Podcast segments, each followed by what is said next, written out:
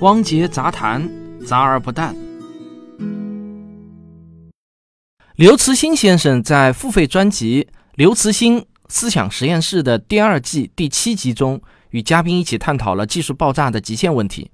刘老师就认为，技术爆炸来自社会规则方面的极限是不存在的，但是呢，来自技术本身的极限是存在的。他举了一个具体的例子。就是宇宙航行的速度受到光速极限的制约，我呢是同意刘老师的这个观点的。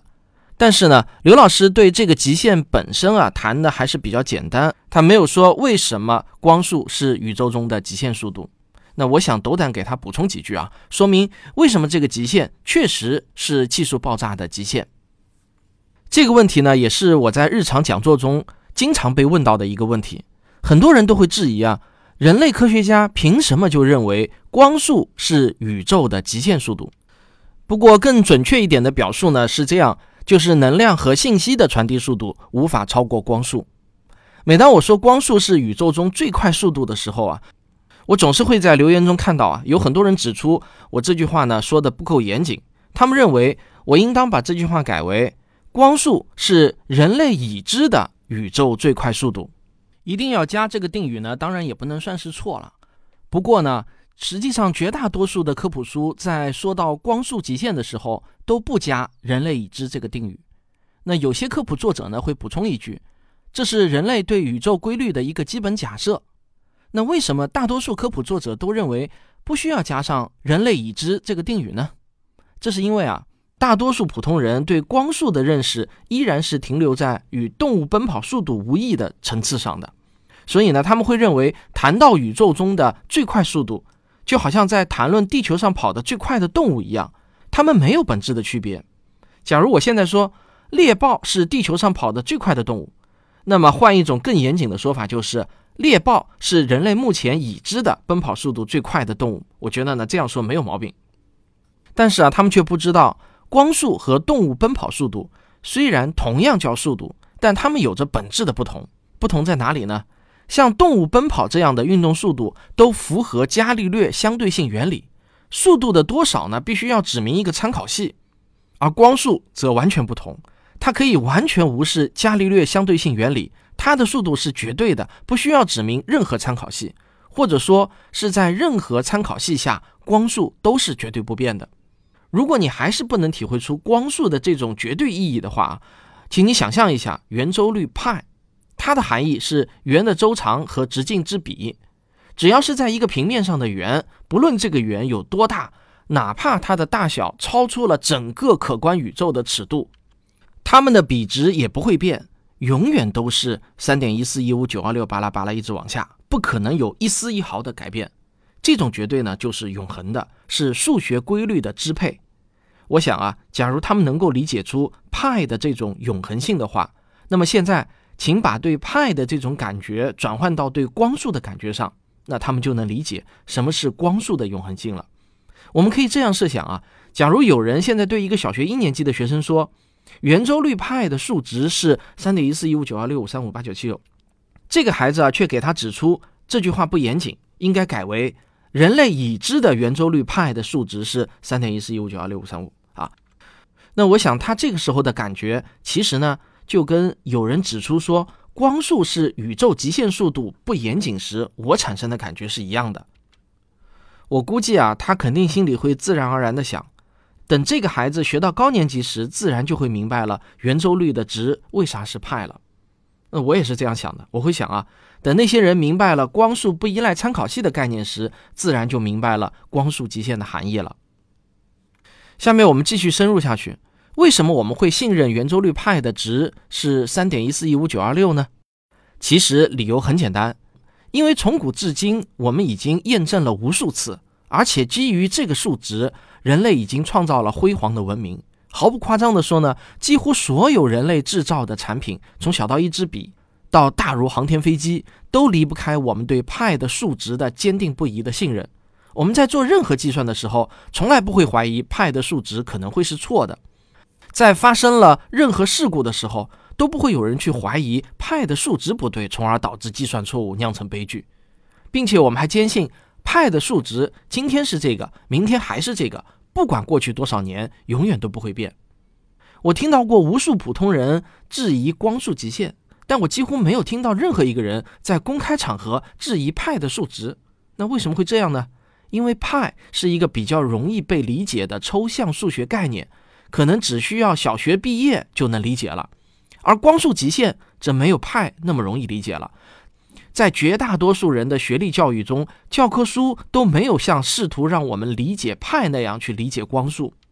这就是为什么那么多人会觉得应该在“光速是宇宙中的最快速度”前加上“人类已知”这几个字，就好像说猎豹是人类已知的跑得最快的动物一样。那虽然呢，派是派，光速是光速，它们并不是同一个东西。打比方啊，永远是打比方，不是严谨的推导。但这个呢，就是科普的无奈之处了。我借助圆周率派，会帮助很多人理解光速的这种绝对性。圆周率派和光速，它们的共通之处在于，它们都是超脱于人类观察之外的一种抽象的存在，它们是我们生存的这个宇宙中的基本属性。只有假设圆周率派不变，人类才能继续制造工具。同样的道理啊，只有假设光速是宇宙中的极限速度，人类才可以解释我们所观察到的几乎所有宇宙现象，从无线电波到日月星辰的运动。再到黑洞、引力波、中子星并合等等等等，所有这一切现象都是在光速极限的前提下发生的。最后啊，我还想告诉大家，有很多科学家认为宇宙可以不止我们存在的这一个，宇宙可以有无数个，每一个宇宙都可以有自己的宇宙常数。但是呢，即便在一个光速的数值和本宇宙不同的宇宙中，那个宇宙的光速依然是一个独立于观察之外的抽象存在，光速也依然是那个宇宙中的极限。这是爱因斯坦在一百多年前对宇宙的一个深刻洞见：宇宙必然需要一个独立于所有参考系之外的运动速度。假如你听到这里啊，依然不以为然地哼了一声，那你怎么知道爱因斯坦就一定是对的呢？他可能是错的呢？那么，既然你那么喜欢各种可能性，我也只能这样回答你了。那你怎么知道爱因斯坦一定就是错的呢？他难道就没有可能是对的吗？既然讲到这里啊，我就想把光速极限的含义再给大家说的更加清晰准确一点。一个科学观点的描述需要对陈述句的每一个词都下严格的定义，而且这些定义也都是可以定性和定量的。那只有这样才是一个合格的科学观点。狭义相对论的一个重要推论是。信息和能量的传递速度无法超过光速。这里我们要先明确什么叫做传递。有两个各自独立的系统，它们的总信息和总能量是各自保持一个总量守恒的。现在呢，如果一个系统中的信息和能量传递到了另外一个系统中，那么这就意味着原系统的信息或者能量减少了一个单位数值 x。而目标系统的信息或者能量增加了单位数值 x，于是我们就可以认为原系统中有 x 单位的信息或者能量传递到了目标系统中。好，那么接下来呢，就是如何定义信息和能量的问题了。最早给出信息的准确定义的是美国的数学家、信息论之父香农，他在一九四八年给出了计算一个系统信息量的完整数学表达式。那这个公式呢比较难念啊，我先试着念一遍，然后我再解释啊。前方高能了，信息 h 就等于西格玛下底 k 等于一上乘为 n，再乘以 p 下标 k，再乘以 log 下标二，再乘以 p 下标 k。那这个呢就是我音频节目的无奈了，遇到稍微复杂一点的数学公式啊，那我就头大了。下面呢我再用自然语言来给大家解释这个公式。上面那个公式呢，其实就是表示啊，假如一个信息由 n 个符号所构成，符号 k 出现的概率，我们记为 p 下标 k，也就是说，p 下标 k 是一个表示概率的数值，那么它就是介于零到一之间的一个无量纲的数值。现在呢，对于每一个符号 k，我们先算出以二为底的概率 p 的对数，然后再用这个对数再乘以 p 下标 k 自身。这样呢，就得到了符号 k 在这个系统中的信息量。我们把每一个符号的信息量累加起来，于是就得到了系统的总信息量。然后我们可以看到啊，这个公式和热力学中的熵的定义几乎是完全一致的。所以呢，很多科学家就认为信息其实就是熵，它们是等价的，它们就好像是能量和质量的关系一样。从公式可知，当各个符号出现的概率相等，也就是不确定性最高时，信息熵最大。所以呢，信息也可以视为不确定性或者选择的自由度的度量。我明白啊，上面我这么一通讲解，肯定会把很多人听睡着的。不过这个也达到了我这期节目的目的了。很多人不都是听着我的节目半睡的吗？说实话呢，这个其实就是科普的最无奈之处了。如果要把一个物理知识讲解的准确，那么就必然要用到数学，而一用到了数学，就一定会很枯燥、很难懂。因此呢，如果不学习数学，是没有办法真正理解物理的。我们做科普的人，很多情况下，别看我们对一个物理知识侃侃而谈啊，什么是相对论，什么是量子力学，其实呢，如果并没有对这些物理知识所涉及到的数学认真学习过的话，那么我们自己本身也是一知半解的。因此啊，我常常说，做科普的目的主要是为了帮助大家打开一扇好奇心的大门，帮助大家建立一种科学的思维方式。我们用自然语言、用打比方的方式所传达出来的科学知识，严格来说啊，都不是最准确的知识。如果我们把信息用自然语言来描述的话呢，大致可以这样概括：凡是在一种情况下能减少不确定性的任何事物，都叫信息。请大家注意一点，在科学中出现的所有名词都需要既可以定性，也能定量，这是科学区别于哲学的一个很重要的方面。在许多经典的哲学著作中呢，也会提到信息。那哲学著作对信息的定义呢，往往是五花八门，没有统一的。比如，有的哲学书是这样定义的：信息是反映事件的内容；还有的说，信息是事物运动的状态及其改变方式等等。它们统一的特点呢，都是无法量化。而科学上对信息的定义，则是明确的、统一的。所有的科学家都使用同样的定义来写论文、做交流。香农给信息量设计的单位就是比特。好，说完了信息，我们再来说能量。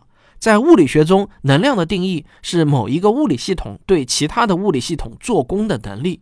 功被定义为力作用一段距离，因此呢，能量总是等同于沿着一定的长度阻挡某种作用力的能力。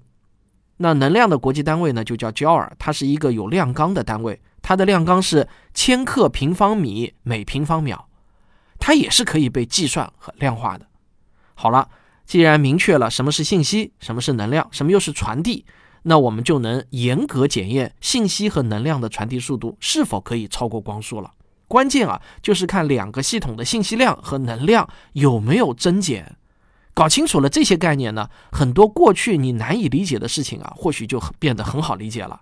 例如，星系间的退行速度为什么能超过光速而不违反狭义相对论呢？我想请你先自己想一想，根据我上面的定义，怎么破这个问题呢？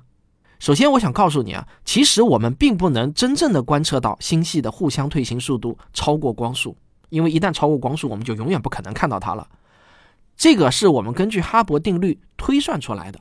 它们虽然超光速，但两个星系之间并不能传递信息或者能量。那飞船的运动速度为什么不能超过光速呢？因为飞船携带了能量的同时，也携带了信息。其实啊，信息和能量就是一对共生体，就好像时间和空间一样，它们无法各自独立存在。一个系统只要有信息，就必然包含能量；只要有能量，就必然包含信息。好了，我斗胆给大刘老师补充完毕了。另外呢，我还想告诉大家一个特别有趣的新闻啊，我居然看到建设银行龙卡出了一个喜马拉雅信用卡刘慈欣特别版。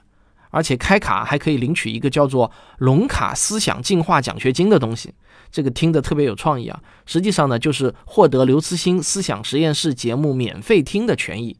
也就是说，办个信用卡啊，你就可以免费听大刘的思想实验室的音频节目了。